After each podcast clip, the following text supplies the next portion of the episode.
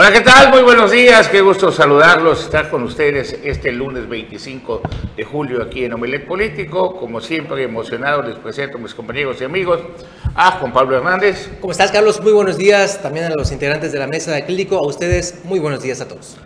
César Castilla. ¿Qué tal, Carlos? Muy buenos días. Buenos días también a usted que ya está aquí con nosotros. Quédese los próximos 60 minutos, tenemos mucha información que compartir. Don Bruno Cárcamo Armide. Buenos días, ¿qué tal? Malofkin, que pasen muy buen inicio de semana. Ahora que nos dio el calor un poquito de respiro, bajó tantito la temperatura. Wow, y bueno, César, ayer madrugaste o no dormiste? Sí, no, madrugué, madrugué desde las 4. Pero a las 5 de la mañana en el Boulevard es como para haber ido a la disco o a cualquier... o te, fuiste algo y te vas en vivo, ¿no? No, para nada. ¿Ah? Nos dormimos desde las 8 de la noche el sábado a las 4, de la mañana, 4 y media de la mañana ya estábamos eh, arriba. Nos eh, bañamos, nos cambiamos y todo y nos fuimos a, a, esta carrera, el 21K, este medio maratón que se llevó a cabo el día de ayer, domingo, desde muy temprano.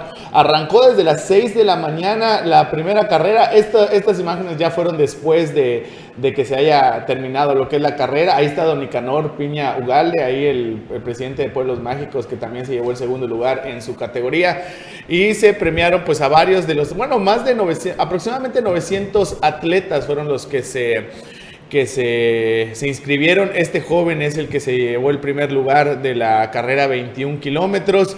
Eh, desde a partir de las 6 de la mañana inició la salida para los, eh, los que se inscribieron para correr los 21 kilómetros. Cinco minutos después fueron los de 10 kilómetros y a las 6, 10, 6 y cuarto Mucha aproximadamente, gente, sí, fueron los que ya salieron para correr los 5 kilómetros. Reitero, son casi 900, fueron aproximadamente 900 y se levantó la presidenta. Que ahí estuvo, ahí está, ese es el momento de, del arranque, si podemos escuchar igual si lo regresamos, es el momento del pitazo de salida y cuando salen los primeros, bueno, los primeros atletas, todos estos que estamos viendo en pantalla son los de 21 kilómetros. Vamos a escuchar el momento en el...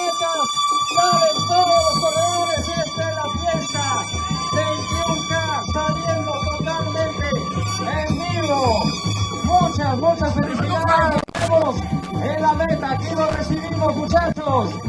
Venga todos los corredores de Viñunga y les pido por favor, les pido por favor a todos los corredores de Viesca. Pues qué, qué emocionante ver tanta gente participando aquí en la capital de Quintana Roo. Felicitamos a los organizadores, por allá también Melissa Verduzco, ¿no? Sí, una de las organizadoras. Y la presidenta Jensul Martínez que caminó 5 kilómetros. Caminó y ah. corrió, sí, ahí estuvo, eh, eh, hasta, dio hasta lo último, terminó la carrera. Eh, ahí estuvo, eh, es el momento cuando inició la, eh, bueno, ya la presentación de las autoridades y el inicio, ahí estuvo Carolina Valencia, una de las, una de las deportistas más destacadas que ha dado Quintana Roo, ahí estuvo acompañando a la presidenta municipal, corrió la, la presidenta los cinco kilómetros entre correr y caminar, pero al final de cuentas concluyó con todo el circuito. Eh, hay que sí, hay que mencionarlo y también hay que, que, realzarlo. La organización de este evento, la verdad, fue impecable, estuvo muy bien. Eh, se, cuidó a los, a los deportistas, hubo tanto medidas de seguridad, también personal de, de emergencias en dado caso de que, se, surja alguna emergencia. Hubo algunas dos o tres personas que se lesionaron al momento de caminar, pero reitero, ahí estuvo la gente que las atendió oportunamente. Eh, afortunadamente no se, no se, no se presentó ninguna situación de emergencia o que pudiéramos estar mencionando que haya sucedido. Todo estuvo tranquilo. Eh, un evento pues realmente importante, una derrama económica también para la capital del estado. Fueron cuatro hoteles que estuvieron eh, participando, que estaban al 100% en su capacidad. Vino gente de Mérida, de, de, Yucatán, bueno, obviamente de Yucatán, Campeche, llegaron gente de Tabasco, gente de Veracruz. Tuvimos también la presencia de esta eh, Lorena, Lorena Ramírez, conocida como la guerrera de los pies ligeros. Ahí estuvo acompañada de, sus hermanos, Juanita, eh, también participaron, corrieron. Fue una fiesta que, a estas las imágenes al momento de que terminó la carrera. Posteriormente, pues se llevó a cabo lo que es el Paseo Héroes. Ahí estuvo, eh, pues varios de los de la gente, em, empresarios, microempresarios que pusieron, pudieron poner lo que son sus, sus Pues, puestos en- felicidades en, toda, la, a los- en toda la, la avenida de los Héroes. Qué bueno, de verdad que muy bonitas imágenes y pues gracias por estar presente a esa, a esa hora de la madrugada. Se ve ¿A ahí. qué, hora, ¿A qué hora terminaron más o menos? Este... ¿En la carrera o, en- No, o- no, no? Porque, o sea, después como el festejo, Sí, ¿no? no, el O festejo sea, ya sabes que se ah, largo. El sí. festejo duradero. Pero más o menos, ¿a qué, ¿a qué hora son las imágenes ya? Es, bueno, mira, estas imágenes... eh, Seis hay de la mañana, seis de la mañana para el ajá, inicio. para el inicio. Terminó, eh, bueno, yo me aventé 50 y, no, 52 minutos corriendo. Eh, en 5 kilómetros, eh, la- los de 21 kilómetros igual, un aproximado igual se echaron, el que ganó. Eh, a, a las 9 de la mañana ya estaba haciendo lo que es la, la premiación para los, para los atletas destacados que llegaron en las primeras posiciones. Estamos hablando que alrededor de las 10 de la mañana ya prácticamente ya había Bueno, acabado todo. vámonos a otra información. En Isla Mujeres también están sucediendo cosas. ¿Qué pasó en Isla Mujeres? Así es, Carlos. Ahí en Isla Mujeres, la presidenta municipal, Atenea Gómez Ricalde, pues ya ha estado gestionando la instalación del primer Banco del Bienestar. Esto como parte de los apoyos que se dan por parte del gobierno federal. Y pues, la gente que puede ser beneficiaria de estos, pues ya va a poder cobrar su dinero directamente ahí en la isla. Vamos a ver. Con la finalidad de que las isleñas y los isleños accedan a múltiples servicios financieros, la presidenta municipal de Isla Mujeres, Atenea Gómez Ricalde, gestionó ante el gobierno federal la construcción del primer Banco del Bienestar, que tendrá como sede la zona continental. La alcaldesa recalcó que la apertura del Banco del Bienestar será de gran beneficio para las y los isleños, ya que ofrecerá diversos servicios, entre ellos la apertura de cuentas de ahorro, nómina, débito e infantil, programas de ahorro para la vivienda, pago de servicios como el teléfono, luz y agua, retiros en cajero automático, además de que podrán cobrar directamente los apoyos de los programas que ofrece el gobierno federal como la pensión para adultos mayores y pensión para el bienestar para las personas con discapacidad, entre otros. Asimismo, Gómez Ricalde refrendó su compromiso de trabajar de la mano y en estrecha coordinación con el gobierno federal para avanzar en el desarrollo social, económico y turístico del municipio. Durante su recorrido por la obra del Banco del Bienestar, el cual se estima esté listo a mediados del próximo mes de octubre, la alcaldesa agradeció el apoyo del gobierno federal en el fortalecimiento de acciones y la construcción de obras sociales. Adelantó que en los próximos meses se desarrollarán nuevas obras tanto en la zona continental como en la zona insular. Para Notivisión, Mario García. Bien, y pues yo creo que tenía en los próximos días se va va a ser una presidenta independiente mientras decide cuál será su futuro, si pegada al Partido Verde o pegada a Morena. Yo las, la veo más pegada a Morena que al Partido Verde, pero pues es tiempo al tiempo, ¿no? Partido de Acción Nacional ya queda en la historia de Atenea Gómez Ricalde. Se pasa, queda en la, en la historia todo, queda, lo que pasa es que viene una, hay una revolución política, hay unos cambios que si no te adaptas a ellos simplemente no vas a sobrevivir. Sí. Se espera que en los próximos días también Bacalar se pinte de verde, allá, allá no independiente, sino directamente José Alfredo Contreras Méndez se pase al partido verde, acuérdense que puso a pegar a su secretario del ayuntamiento con, pues, con recursos y todo, Sí. a Javier este, Padilla, Javier. Padilla, que puede competir para la próxima elección, para que se fortalezca el Partido Verde. Esto con la bendición superior de quien manda en el Estado también, que se dio. Y por el lado del que el problema que tiene Chepe de que está- puede estar acusado de violencia de género, y eso es un peligro porque vamos a ver hasta dónde lo van a respaldar los verdes, por la este, síndico, que ya, ya está a punto de recuperar todos sus, ya impugnó ella al que Todas designaron. sus facultades nuevamente. Ya a punto de tener todas sus facultades Sí, como sí, porque recordemos que nada más le retiraron algunas en particular. Y en lugar de buscar política para decir, bueno, vamos a platicar, o sea, vamos, por el bien de Bacalar, vamos a ponernos de acuerdo, vamos a hacernos de todo, Más no, llega más rencor, entonces, ¿sabes qué? Me haces esto, te hago lo otro, ¿y quién pierde? El municipio de Bacalar. Y si Chepe es denunciado por violencia de género, junto con todos los demás regidores que fueron cómplices de él al momento de quitarle sus Atribuciones, sus sí. atribuciones a la síndico, pues también se va a armar un desastre Pero, ¿quién va ganando hasta el momento? La síndico. La síndico Vanessa Piña. Así que en los próximos días va a haber más notas interesantes al respecto. La soberbia es el peor enemigo de un político y el alcalde, el presidente municipal, de color que se pinte, no se le va a quitar la soberbia ni tampoco el autoritarismo que, le- que lo hace que se transforme cada vez que tiene, que, tiene poder. Tiene que terminar su periodo de, de- de presidente municipal, volver al- a su negocio, que está delicioso, para que otra vez vuelva a ser El chepe de siempre. el, el de, bueno, el- amable cuando menos. ¿sale? Donde No, todo bueno. A mí me tocó ver a la gente de Morena en la taquería y me decían, nosotros somos de Morena, pero estamos con Chepe. Mira. Cuando fue este, electo por el Partido Revolucionario Institucional. O sea, conquistó a toda la gente hasta de otros partidos. ¿Qué negoció, ¿Qué negoció Chepe? ¿Por qué gana Chepe? Por el voto cruzado. Ey. Apoyó con todo a Anaí González para diputada federal y a él para presidente municipal. Entonces, todos esos chaqueteos en la política hace que pues todo el municipio se ponga de esa manera. Si tú ves que las reglas, es algo que está pasando a nivel nacional, que en un ratito más nos va a comentar Bruno. Y en otra información también tenemos de Cozumel, ¿no? Así es, Carlos. En eh, Cozumel, precisamente, eh, el fenómeno de la inversa, la Guardia Nacional se incorpora como policía municipal. 50 elementos de la Guardia Nacional van a ser municipales. ¿Cómo? Pues, Ah, ¿cómo? ahorita lo comentamos. Es a la inversa. Normalmente son municipales y estatales que se incorporan a la Guardia. Ahora Bueno, es- después de ver las imágenes a nivel eh, eh, a nivel nacional de dónde tenían a los de la Guardia Nacional, me parece que en Guerrero. En- en Guerrero, Creo que, Guerrero. te- creo que tenemos el video ¿Ah? ahí. De, de- de- En Guerrero. de- de Sí, en- situación infrahumana, pues yo creo que están mejor como policías municipales. Pero vamos a ver la nota. En 10 días deberán de estar llegando en el municipio 50 elementos de la Secretaría de Marina que serán integrados como parte de la Policía Municipal, informó el secretario general del ayuntamiento, Ociel González. A pesar que han dicho que la policía no se militariza, parece que es todo lo contrario.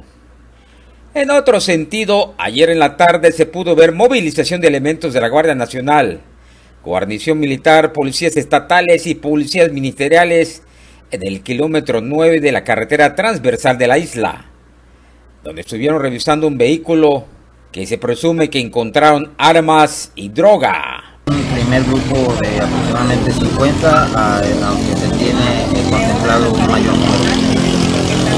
¿Esto para cuándo estaría? Esperemos que en los próximos 10 días ya podamos estar trabajando con, el apoyo de, más elementos de la Secretaría. Bueno, precisamente cubrir el, espacio, eh, hay que tener en cuenta, lo dije la vez anterior, eh, Cozumel cuenta con alrededor de 190 elementos. Este, En el 2005 se tenían 600 elementos, entonces es muy complicado cubrir la geografía de la ciudad, entonces eh, se requiere el apoyo de otras fuerzas. Tenemos una convocatoria eh, abierta de manera permanente y bueno, eh, el, el acercamiento a los interesados para participar en la, en la corporación policíaca es muy bajo. Para Canal 10, Jorge Q, imágenes, Iván Maldonado. Bueno, y hablando también de, tenga usted, pues tome sus precauciones si va a viajar a Benito Juárez, sobre todo en esta temporada de vacaciones. Al terminar el periodo de la presidenta interina, este, Cardona, Lourdes Cardona. Lourdes Cardona, se ha desatado una persecución por parte de los oficiales de tránsito que es impresionante. Tenemos ahí unas imágenes de, y que en un ratito, es en Juan Pablo. Bruno, en un ratito. Esa fue la, la- la patrulla que nos detuvo después de que se dieron cuenta que los estábamos filmando. ¿Ah? Pero es que es exagerado. En cada esquina veías cómo están soltando a uno, están deteniendo a otro y a otro y a otro y a otro. Entonces siempre ha habido esta, es- esta queja. Velo, ahí, ahí tienes las imágenes. Ese fue otro, ¿no? Y Ah, los y otro. motivos, los motivos son cualquiera que se les pueda Entonces, pasar por la mente. o pu- puede ser como año de Hidalgo, como ya se acaba, ya se va a ver el cambio en el, en el próximo mes. No hay que olvidar que los Cardonas son dueños de las grúas. Eh, también y todo. Y han desatado esa... Entonces les decimos, oficial, estamos en temporada de turismo, ¿para qué tanto? Se puso grosero, bueno... Sí, fue grosero. Se, se pone porque dicen que son periodistas, que por eso no les podemos hacer nada, o sea, acusando con todo para multarnos, para hacernos daño, cuando lo único que estábamos haciendo es lo mismo que ellos. Nosotros cumpliendo con su trabajo y ellos cumpliendo con su trabajo porque eso les ordenaron. Pero aparte, mira, cómo reconoces al policía, nada más por el número. Al final fue amable el policía, no tuvimos ningún problema, pero sí es eh, la, la voy a decir, el comentario es más que nada constructivo para que para qué dañar al turismo, tanto trabajo que nos cuesta traer el turismo como Estado para que sean atacados o, cazados por la policía de tránsito de Benito Juárez, yo creo que valdría la pena que pongan un poquito de orden ahí y que no le hagan daño, que le den todas las facilidades. Es como sucedía con los belicenios. Venían aquí en Chetumal y los atacaba toda tránsito. tuvo que pasar la pandemia para darnos cuenta que si los beliceños, la economía se colapsaba aquí en el sur, para decir, son nuestros hermanos, vamos a cuidarlos. Pues los que van a Cancún, son turistas, también son nuestros hermanos y vamos a cuidarlos porque ellos tienen la derrama económica que permite que se paguen los sueldos. No hay que ni extorsionar ni buscar ese tipo de cacería. Es lo que se vivió el fin de semana en Benito Juárez. Vamos a un corte, regresamos aquí en Omelet Político.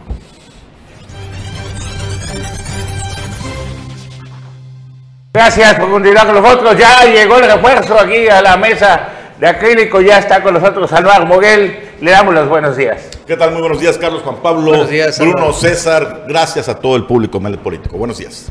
Bueno, Anuar, ¿qué onda con eso de que estaban recordando a Dan Augusto ahí en Tabasco cuando fue gobernador por la ley del garrote que se madrió, digo, desalojó a 500 profesores y todo eso? A ver. Entonces, clarito como el agua. Adán Augusto no es bien recordado en Tabasco.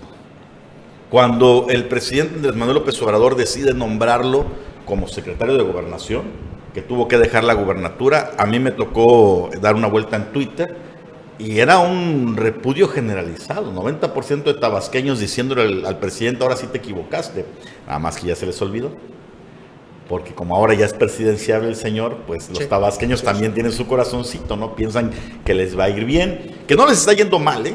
Del todo. No están contentos, porque el trabajo de, aunque no ha funcionado, la refinería de Dos Bocas generó fuentes de empleo y una derrama económica. el presupuesto miles y miles que tiene el Estado es, es, muy bueno en comparación a lo que tenían. Entonces, por esa razón, quizá ya se les olvidó, pero como gobernador, que creo que solo estuvo dos años, Adán Augusto. No lo querían. No lo querían, no lo querían, salió muy mal en, ese tema de popularidad. Ahora, eh, por otro lado, yo no sé a quién le sorprende decir, ay, que la ley del garrote, si no le ves la cara al señor, se ve que es, de esos... ¿Qué cara de garrote o qué? Eh, no, se ve que es de esos políticos duros de la vieja guardia que, o sea, el aspecto es así de que rompanles la maceta, quítenlos de ahí.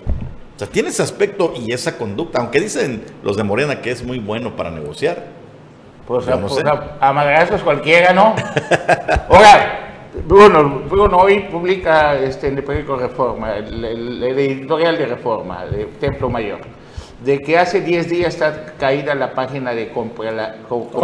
Compranet. O sea, es la transparencia y es donde nos informamos de dónde se está gastando nuestro dinero de nuestro país. a quienes contratan un promedio de 400 pues, No, no tanto eso, pero bueno, ahorita, ahorita te lo explico.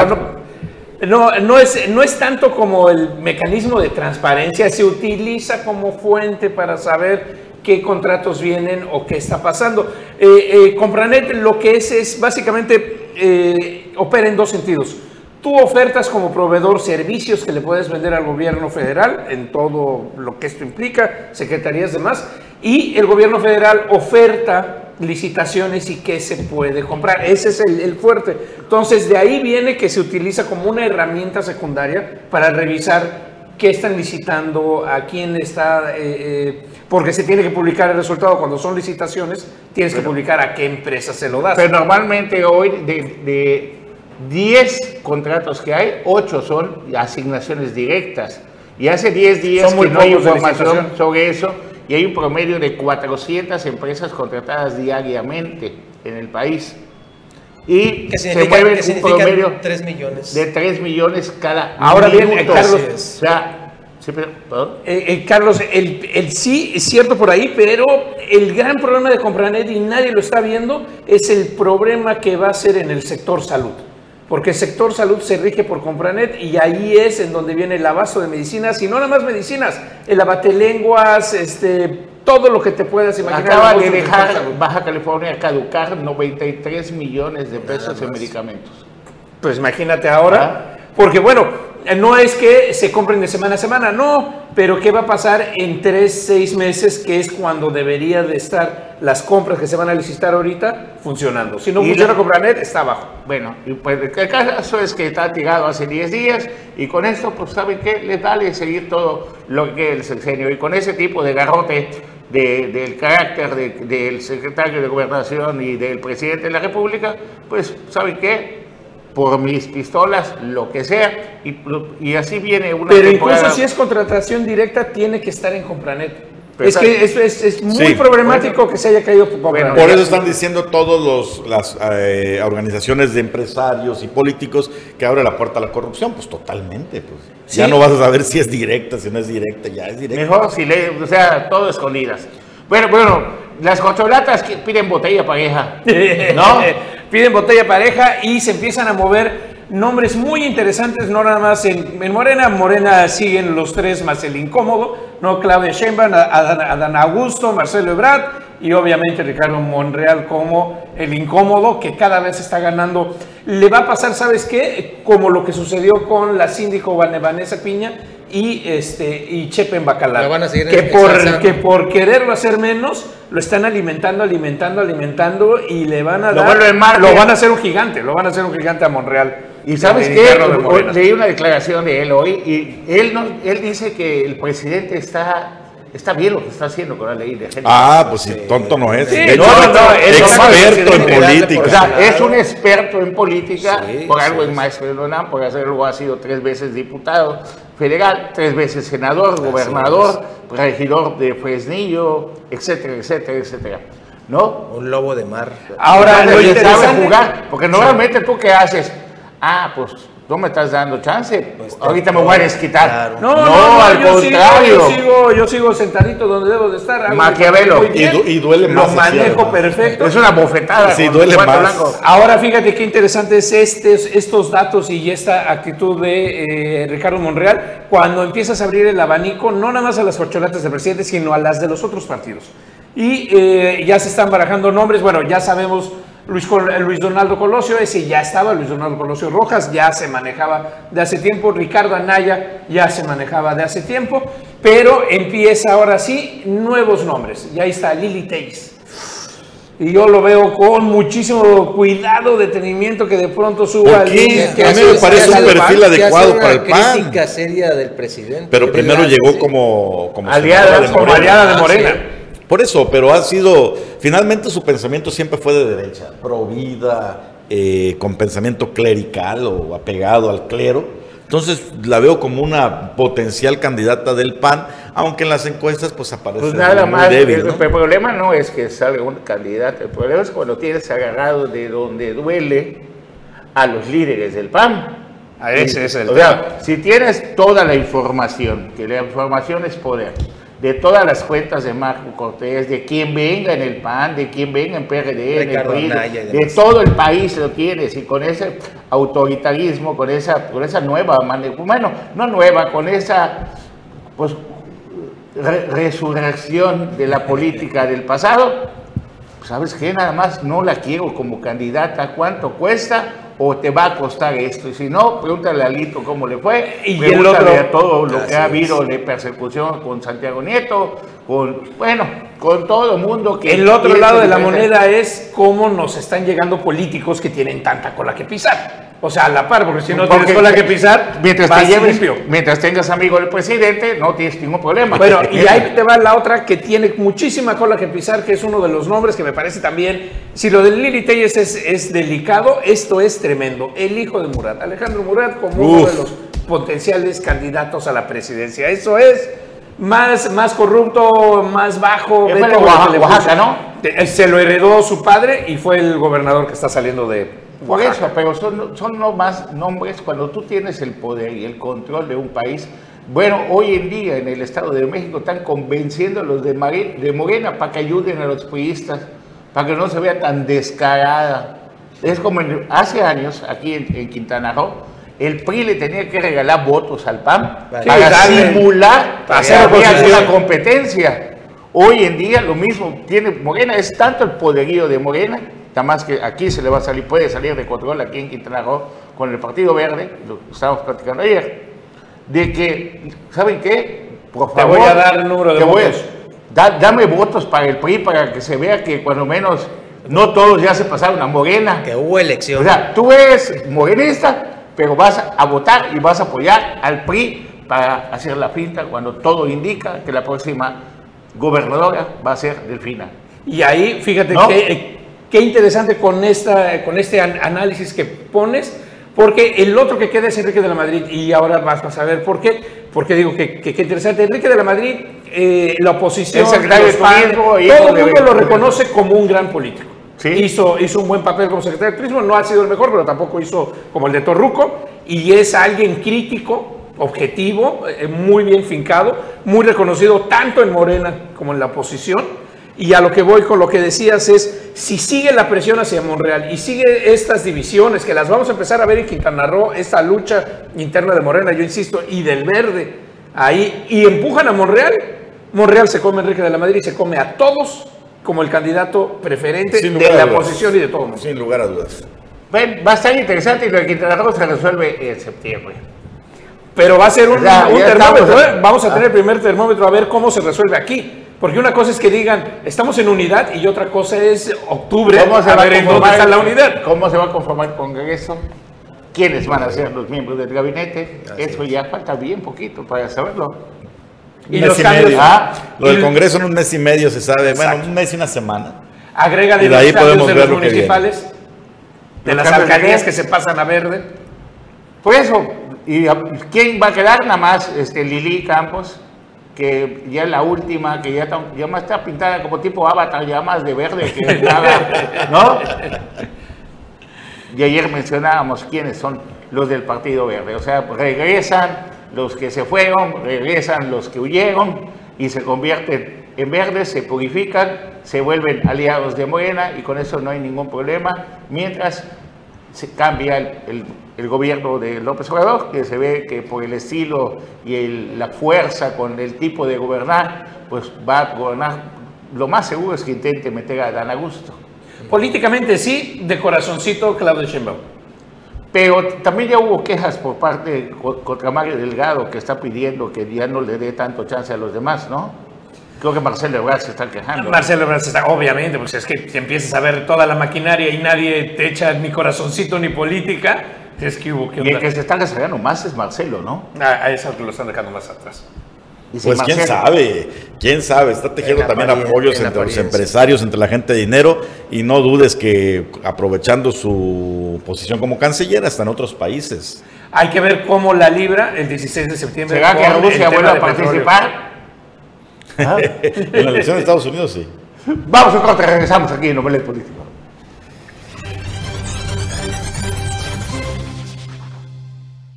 Ya, ya estamos de regreso. Muchísimas gracias a nuestros amigos que nos andan enviando videos y mensajes. Víctor Pavón León dice lo siguiente, como comentaron el otro día en el programa, que les enviemos imágenes. Les envío las de las calles en Chetumal. En, esta, en este caso, la avenida Álvaro Obregón, entrando a la ciudad muy cerca del ayuntamiento. Buenos días. Vea usted lo que nos envía Víctor Pavón. Es terrible y lo hemos comentado ya en varias ocasiones. Esta área importante de mucho tráfico y demás cerca del área de los bancos, pues con estos desfondes pequeñitos, pequeñitos No, nada más, bueno. casi de metro y medio, dos metros. Eh, ojalá que esto las autoridades del Ayuntamiento de Tompe Blanco, del propio gobierno, Secretaría de Obras Que este Públicas. sí es un trabajo de cirugía mayor, Sí. ¿eh? no es solo bacheo. No, no, bacheo no, eso es escarbar, meter piedras, compactarlo y después nuevamente ponerle parte de la carpeta y de la, de la, de la banqueta. Ahora parece como de caricatura, de trampa de cazador de caricatura que le Mm. pusieron eh, eh, eh, la- el pedazo del árbol encima para que no lo veas y caigas de, de una al, al bache, No, es que chetumaleño, bache. chetumaleño que se respeta sabe que si ves un árbol en la vía No pública te acercas. es porque hay un hoyo ahí. Es el aviso, es el letrero, básicamente. ahí caen las Por cierto, con estas lluvias, de verdad que en Chetumal, hijo, le da miedo salir a manejar con la lluvia. Ayer, bueno, dos días de lluvia, caí en un bache infame, inmisericordia aquí en la glorieta de las piedras, justamente, que te aseguro que un día antes no estaba ahí, porque circulo por No, la sí. zona todos los días, iba confiadísimo a unos 40, 50 kilómetros por hora y sopas que casi me reviento la llanta. Igual pasa lo mismo aquí en las confluencias, cerquita de Canal 10, para quienes nos están ubicando. En la Nápoles con San Salvador, las tapas de las alcantarillas es una tapa muy grande, pues ya bajaron alrededor de 8 centímetros, entonces ya se convirtió Sí, ya- prácticamente ya- en una zanja con filo. Entonces, digo, para los que nos están escuchando, que también tiene el tema de la denuncia pública, ahí está otra más. Oye, para no dejar pasar el tema, eh, venía en el camino escuchando a Carlos Pérez Zafra señalando de esta, de esta chamba que traen los tránsitos en, Sí. en Cancún. No solo en Cancún, Carlos, nuestro colega también, Javier Chávez, a quien le envío un saludo en el Face, publicó lo mismo el sábado, lo atoraron en un retén aquí en, en la Insurgentes. Es retén, pero traen radar los, los, los polis y se ponen eh, en zona de 40 kilómetros. Entonces, si vas a 42 kilómetros por hora, toma exceso de velocidad. Pasa por favor a, por tu infracción. Eso sí, te infraccionan. Entonces, imagínate cuántos han caído en la insurgentes. No, y el contubernio que también señala él en, el, en, su comentario es de que las, el concubinato y ese am- amaciato que tienen hoy con los empresarios de las grúas hacen que te desbaraten y por eso los cargalones están llenísimos, todos llenos nidos de moscos y todo, porque es imposible sacar cuántas motos se han perdido, cuántos carros, todo. Se ha perdido impresionante. Y dices, bueno, aquí una vez entrevistamos a Juan Vergara Fernández, que es el, secretario de CEPRIPLAN, y decíamos, bueno, si se trata de hacer negocio, recaudar, ¿por qué no la dirección de tránsito compra dos grúas y que, les, las- y que eso se le pague a las grúas? ¿Para qué te tienes que mochar con los concesionarios de grúas que te quiten la mitad porque te den nada más el 20-30%? Porque si te acuerdas la persecución que había antes por moto, creo que te cobraban dos mil pesos por La llevarla a, a tres kilómetros de acá, cuatro kilómetros No, de te acá. siguen cobrando. Y Entonces- llevan 6, 8 motos por jalón. O más, ¿Más? o más, sí, hasta Entonces 14 sí, motos hay esa, esa persecución y pues terminando el sexenio, ya falta un, me- un mes y No, medio. yo, yo ¿no? la pregunta que hago sinceramente es ¿quién Dos va a meses. 40 kilómetros por hora en la insurgentes? Con todo respeto, es nadie va a esa velocidad. Bueno, pues en Benito Juárez está impresionante. Que no es nuevo, ¿eh? A mí, Ah. me- donde más me han infraccionado, creo que seis veces en mi vida, es en la avenida Colosio de Cancún. Bueno, pues ojalá que se haga algo, porque pues tú vas como turista muchas veces y pues vas para que te rompa tu alma, pues dices, mejor no voy. ¿No? Pues sí. Bueno, y en solidaridad también hubo pues hechos, pues por parte, pues hubo una noticia de que hubo una detención de más de 26 personas. La Dirección de Seguridad Pública junto con, me pasan cosas buenas ahí, junto con la Marina, con la Guardia Nacional, el Ejército, detuvieron a más de 26 personas. Desde comisaron droga, armas, y esto ocasionó que el fin de semana, en, en el corazón turístico de Playa del Carmen, en la avenida, Quinta Avenida, así como la de Nueva York, pues se escuchen detonaciones. Vamos a ver las imágenes de cómo huyó la gente paniqueada ya, pues imagínate, ya no es la primera vez que hay balazos o asesinatos ahí. Nada veas que es- está amigo, usted tiene ahí las imágenes. Terrible, ¿no? Pues ves, está la gente cuando de repente empiezas a oír los balazos y todos a huir.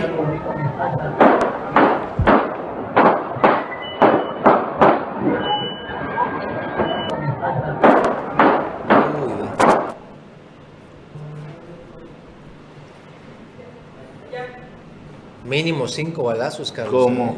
¿Ve? Bueno, y de ahí que hicieron, pues una reacción inmediata que se reconoce de las fuerzas policíacas junto con la Marina, junto con el Ejército, la Guardia Nacional, detuvieron a siete personas, decomisaron droga y también tres armas de fuego. A, a la vista se ven unas pistolas entre 9 milímetros o 380 junto con un revólver. Nos están informando que en esos momentos, hablando de retenes, está uno por la Centenario, por la cartonera, uno más que está con estas medidas de eh, poner retenes e implementar estos operativos aquí en Chetumal.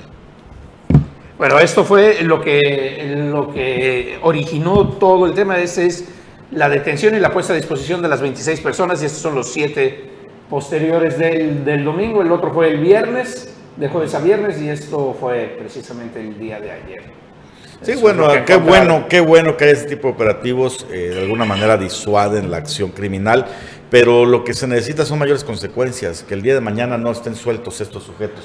Porque Y es lo- hay- es lo malo, ¿no? Que luego los presentan a, a- a los jueces y con cualquier pretexto, con cualquier pretexto con el menor. Oiga, es que mira, aquí escribió mal su nombre, puso, puso una falta de ortografía, ya no vale, libérenlo. Así de ridículo se escuchan a veces.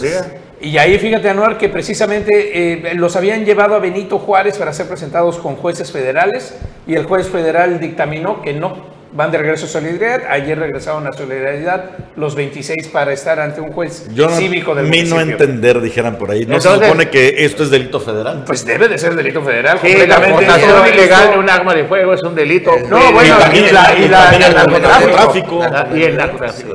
Bueno, pues eh, eh, mientras exista ese contubernio, mientras exista esa complicidad con las autoridades federales, no podría existir la delincuencia organizada ni el Por los jueces, hombre, aquí, aquí los jueces. porque- Y también lo- los jueces, pero los jueces y las autoridades. Juez federal es autoridad federal, Sí, sí, sí. finalmente. Qué pena, de verdad. Y la cacería que más se da en Benito Juárez por parte de la Dirección de Tránsito es de día. Les repito las imágenes que captamos el pasado. No, de noche también, pero de noche es el alcoholímetro. Sí, pero el pasado viernes de día fue, era- fue impresionante y se lo dijimos al policía que nos detuvo, le dijimos, es no se vale que lo que están haciendo. Repiten nomás las imágenes antes del corte, ahí tienen uno, ahí tienen otro, ahí tienen otro, ahí tienen otro. No, no, sí, sí. ¿En qué avenida te tocó, Carlos, ver esto? Entre la Colosio y la que está atrás del Palacio Sí, Municipal. sí, esa- Ese la-. Nader, la Nader. Ah, la Nader. Pero cacería así, cacería humana. No, por no. parte de la dirección. Y ese fue el que nos detuvo.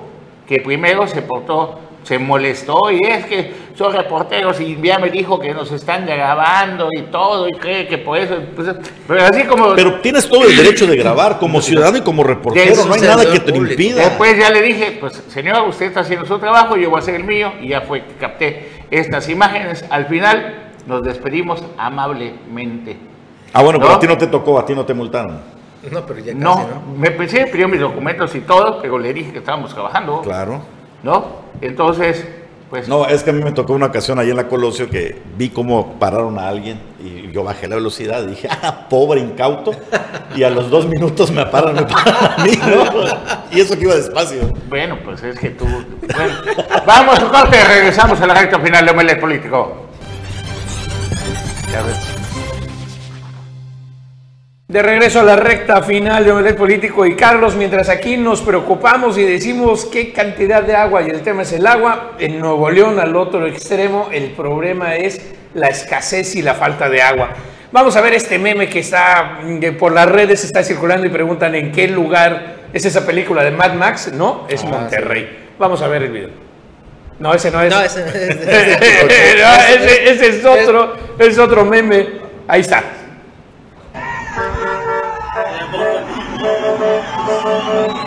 Oh.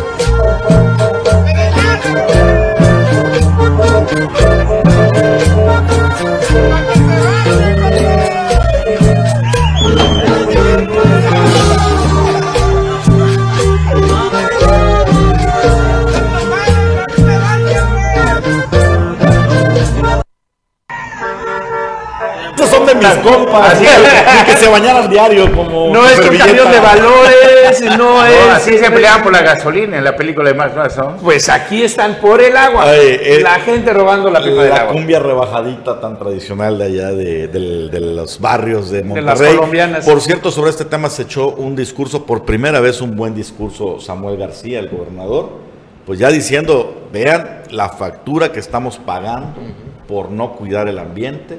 Entonces, ahora sí creo que alguna persona con seriedad le hizo el discurso, el último que dio este fin de semana en un mensaje a los neoleonenses, donde señala pues que están en situación crítica debido a cambio climático, factores de, de derroche, de que nunca se cuidó.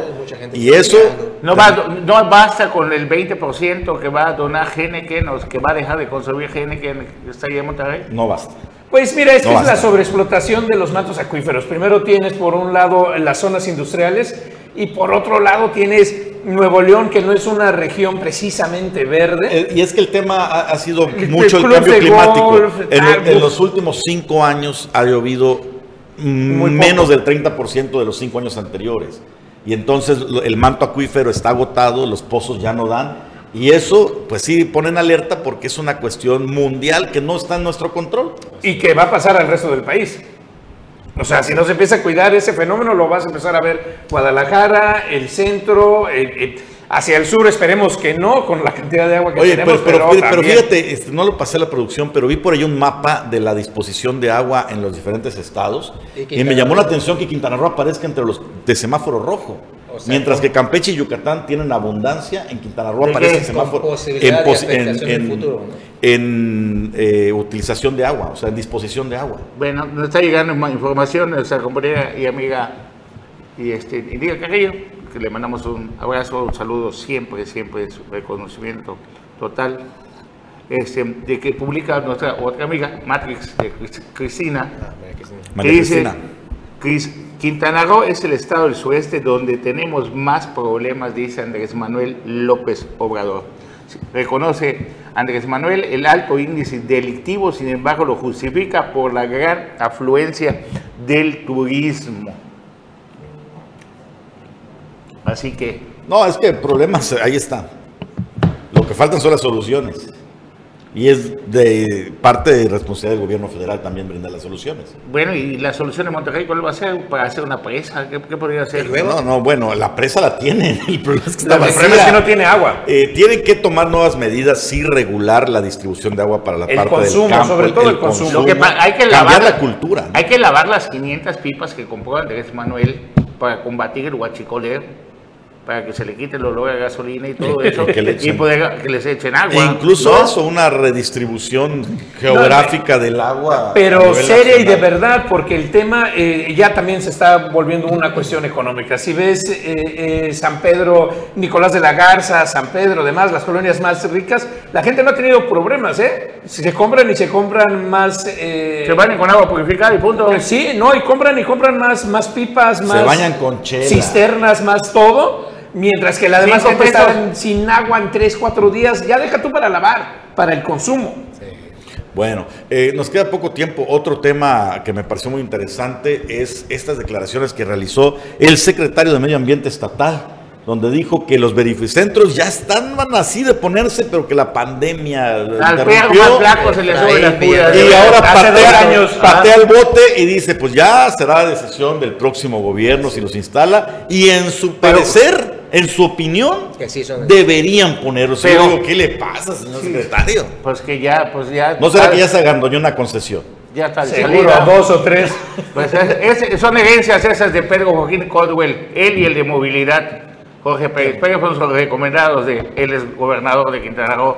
Pero Joaquín ya van dos administraciones que no se Bueno, avientan el tiro, ¿eh? A ver, pero nada más date cuenta de algo. ¿Cuántos problemas se están heredando al próximo gobierno de Quintana Roo? O sea, venimos arrastrando una deuda de este, que, que no la hizo ese gobierno, le heredó de, de Beto Borges, de Félix González, eso se reconoce, ¿no? Pero hay varios problemas, como lo de lo- lo- el problema con los proveedores, el Así problema del beneficiente, el problema que va a cambiar Porque ya Bueno, es a que el verificentro no es problema, Carlos, porque el gobierno con voluntad puede decir que se abrogue la ley que autorizó los verificentros. Sí, porque pero te también es una a recaudar, tentación. Pero, claro, de negocios y para los del Partido Verde todo es negocio. De hecho, si recordamos, en la época de Roberto Borges, la mayoría de los concesionarios eran del Partido Verde. Ah, bueno, pues para que veas que y si todo y si gran parte de Quintana Pero el costo político sería durísimo. ¿eh? Por eso dos, dos administraciones no se aventaron. Pero Roberto Borges pone el- la mesa. No lo hace por las elecciones, que estaban durísimas.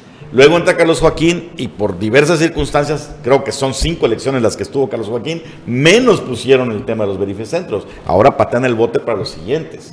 Pero con todo el autoritarismo y el poder que tiene Morena hoy en día. Pero, pero, pero si algo no le gusta a la gente es que te obligan a pagar más. pues si te están obligando con lo que están haciendo y vienen las cosas, la verdad, en que ojalá que ap- aprendamos a vivir en el mundo que viene, que se ve de- todavía complicado. Y lo que te comentaba la otra vez platicando, un gobierno cuando llega primero le tiene que echar la culpa al que se fue. A la mitad del, go- del gobierno, pues tienes que de- decir que los culpables son tu gabinete. Y ya después la última carta es, escribe las tres estas, ¿no? Entonces, cuando llegue el nuevo gobierno, le va a echar la culpa al que se va.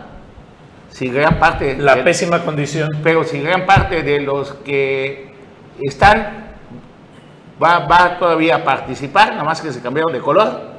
Bueno, no sé si gran parte, yo espero verlo. Vamos a ver. Todo, todo va a ¿Qué estar... tal y no? ¿Qué va a pasar en el Congreso? Es lo ¿Qué que tal y no? emocionante. ¿Qué tal Sí. y no? que ¿Qué tal y no quedan muchos de los del actual gobierno? Yo No, creo que del van a ser- anterior y del ah, anterior. del anterior sí. Y del anterior, te Oye, por repito, cierto, y los que están terminando ahorita les siguen echando la culpa al anterior. No han pasado de la primera carta. el Rafael del Pozo del GAL Ya pasaron sigue con el tema de hace medio. seis años. Mientras tanto, en Nayarit se descubrió un desfalco de más de 21 mil millones en tierras. Todavía jueces, notarios, todos, como aquí en Quintana Roo, algo bien similar que también sucede con la complicidad de las notarías, con los fraudes que se dan, no solamente en terrenos, sino en varias cosas. Hola, una revisión a fondo valdría la pena. Y con esto hemos llegado ya al final esta mañana de Omelet Político, Bruno. Gracias, nos vemos el día de mañana. Don Honor Morel. Hasta mañana. Juan Pablo. Hasta mañana, Carlos. Pues que tenga usted un excelente inicio de semana. Gracias por acompañarnos aquí en Omelet Político.